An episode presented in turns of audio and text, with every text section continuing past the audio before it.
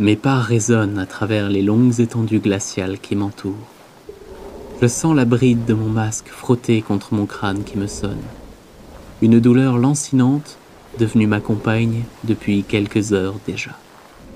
Mon regard s'émousse, mine de rien. Fatigue quand tu nous tiens. Un bruit déchire le silence de mes sens. Un staccato d'un vieux fusil d'assaut au loin, puis plus rien.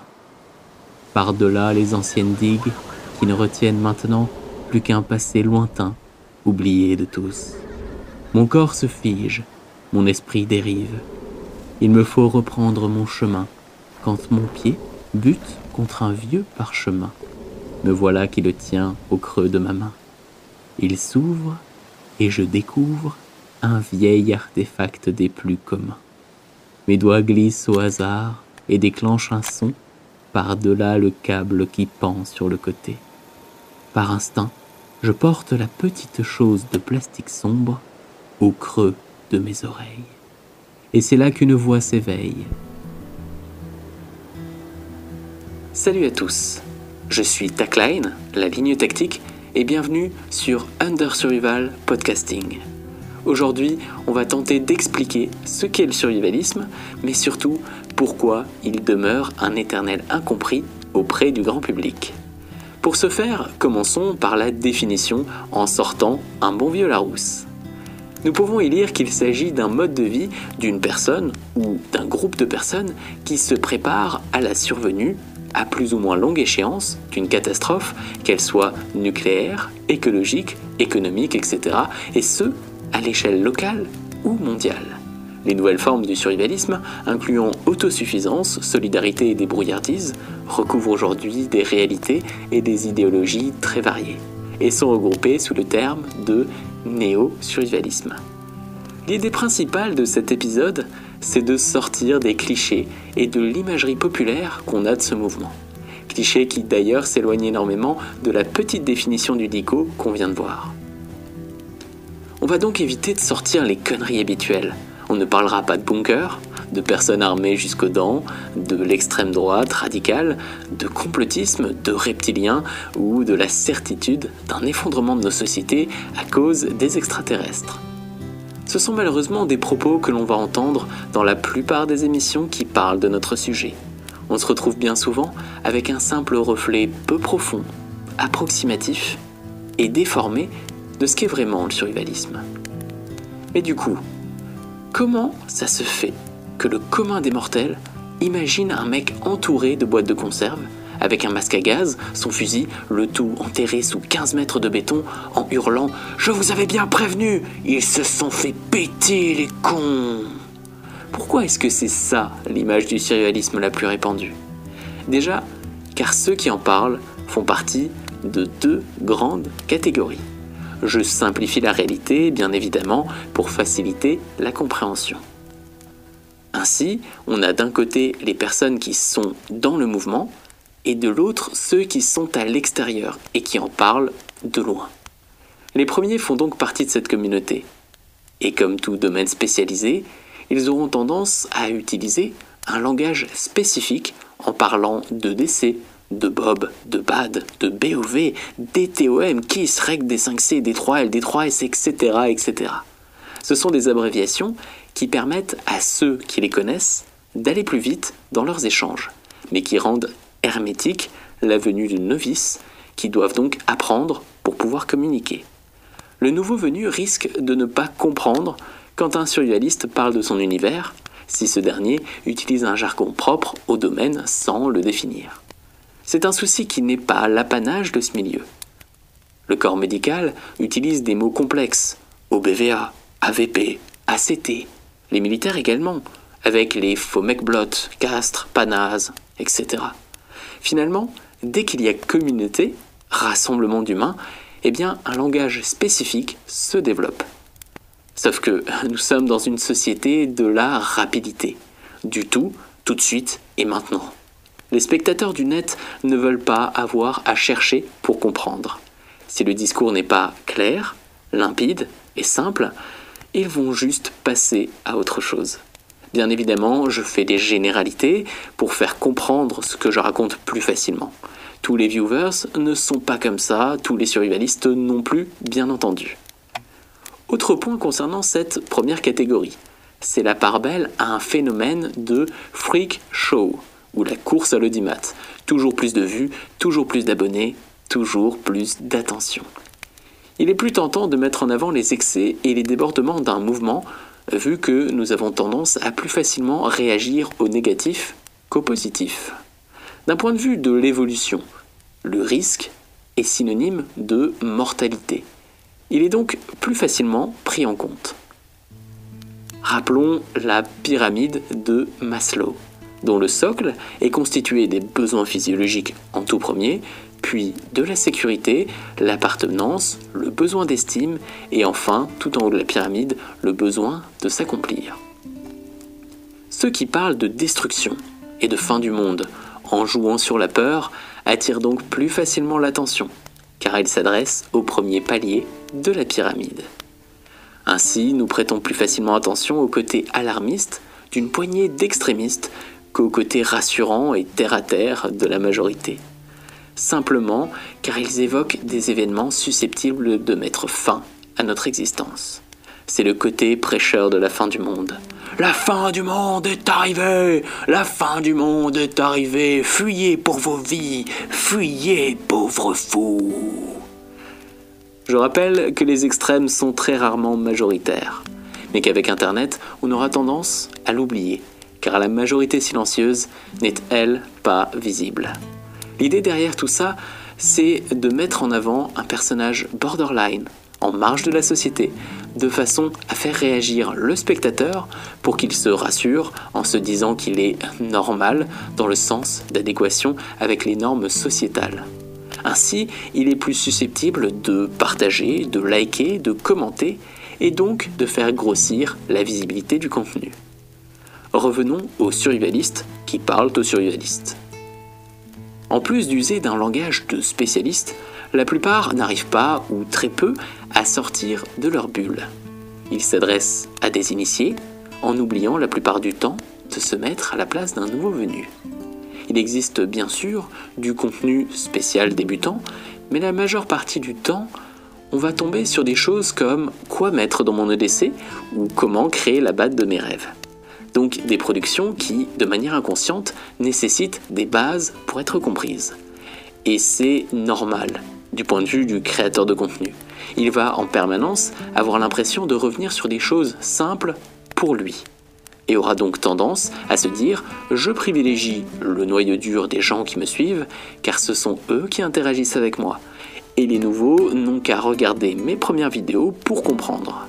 Ils devraient donc faire le travail par eux-mêmes, car moi, en tant que créateur, je donne de ma personne, donc eux devraient faire de même. Ajoutons également que le visiteur peut très bien tomber sur une création sortie de son contexte.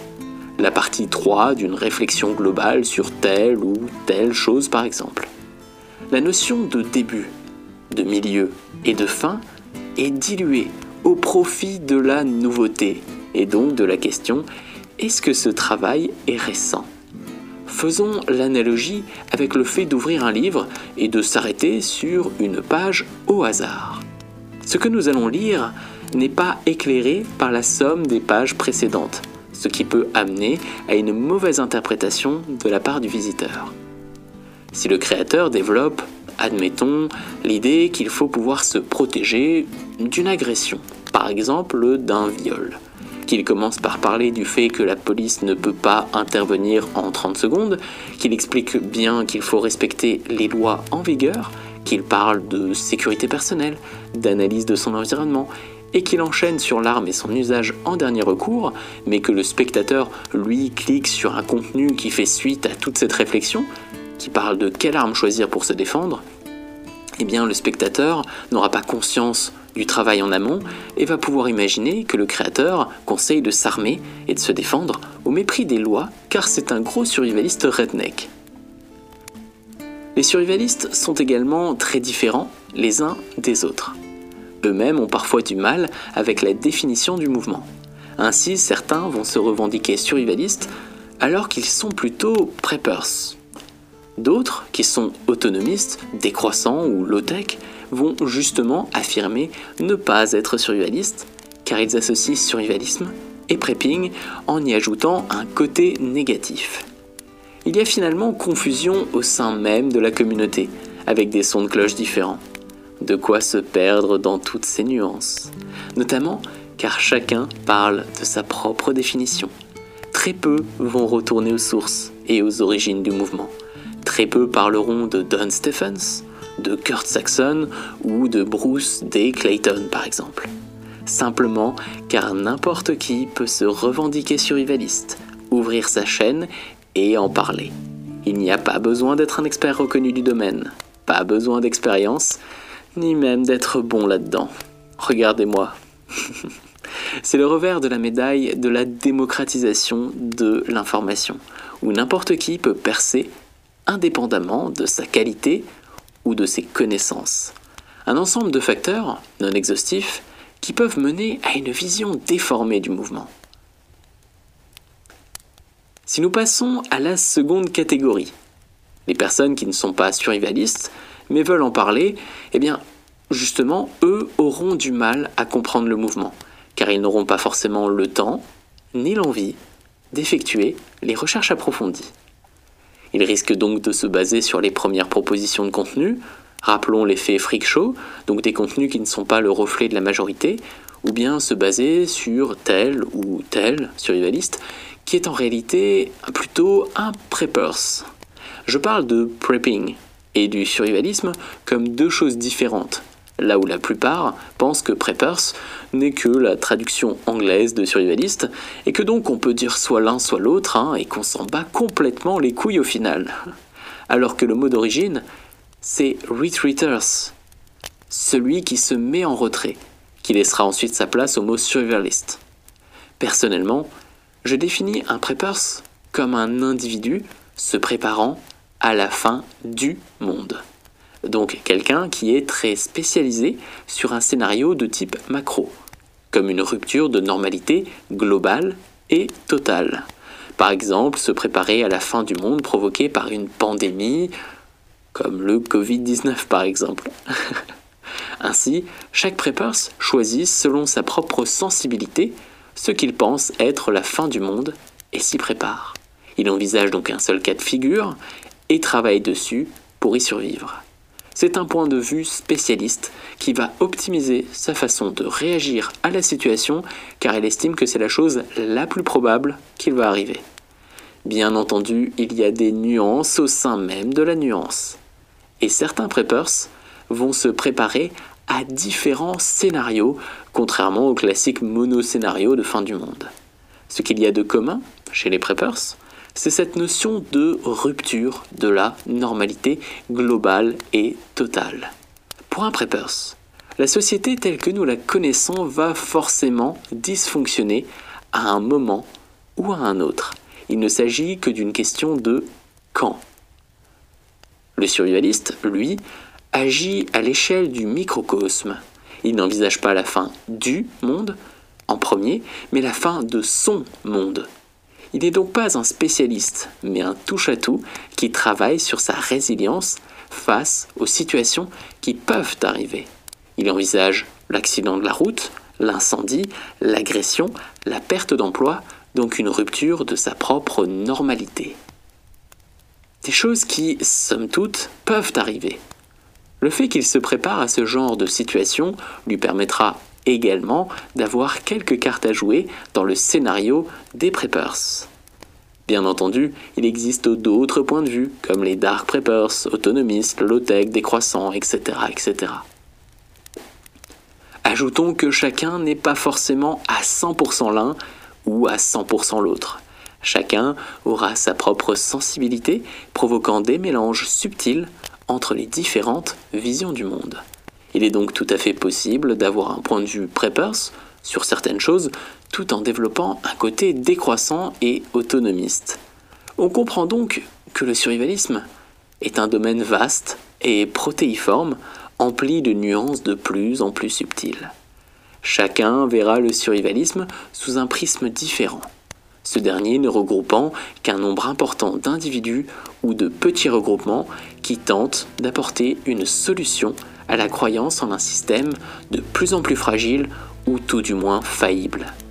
Ma propre définition n'est pas la vérité absolue. Elle aussi n'est que la résultante de mes propres expériences et de mes propres œillères.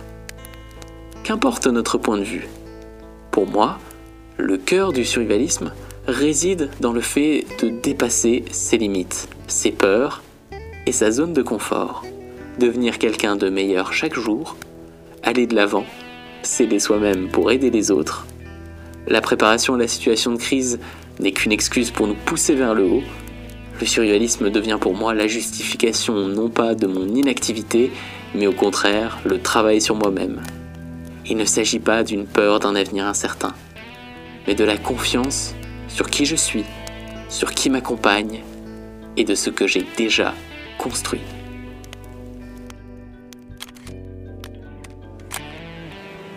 La petite voix dans ma tête semble s'être arrêtée, tout comme l'horrible machine de mort par-delà les digues du Nord. Serais-je à présent témoin d'un morceau de quotidien, d'un monde lointain? Mon esprit n'a point saisi chaque nuance de cette danse verbale. Peut-être que mon ami la voix et moi-même sommes simplement trop différents.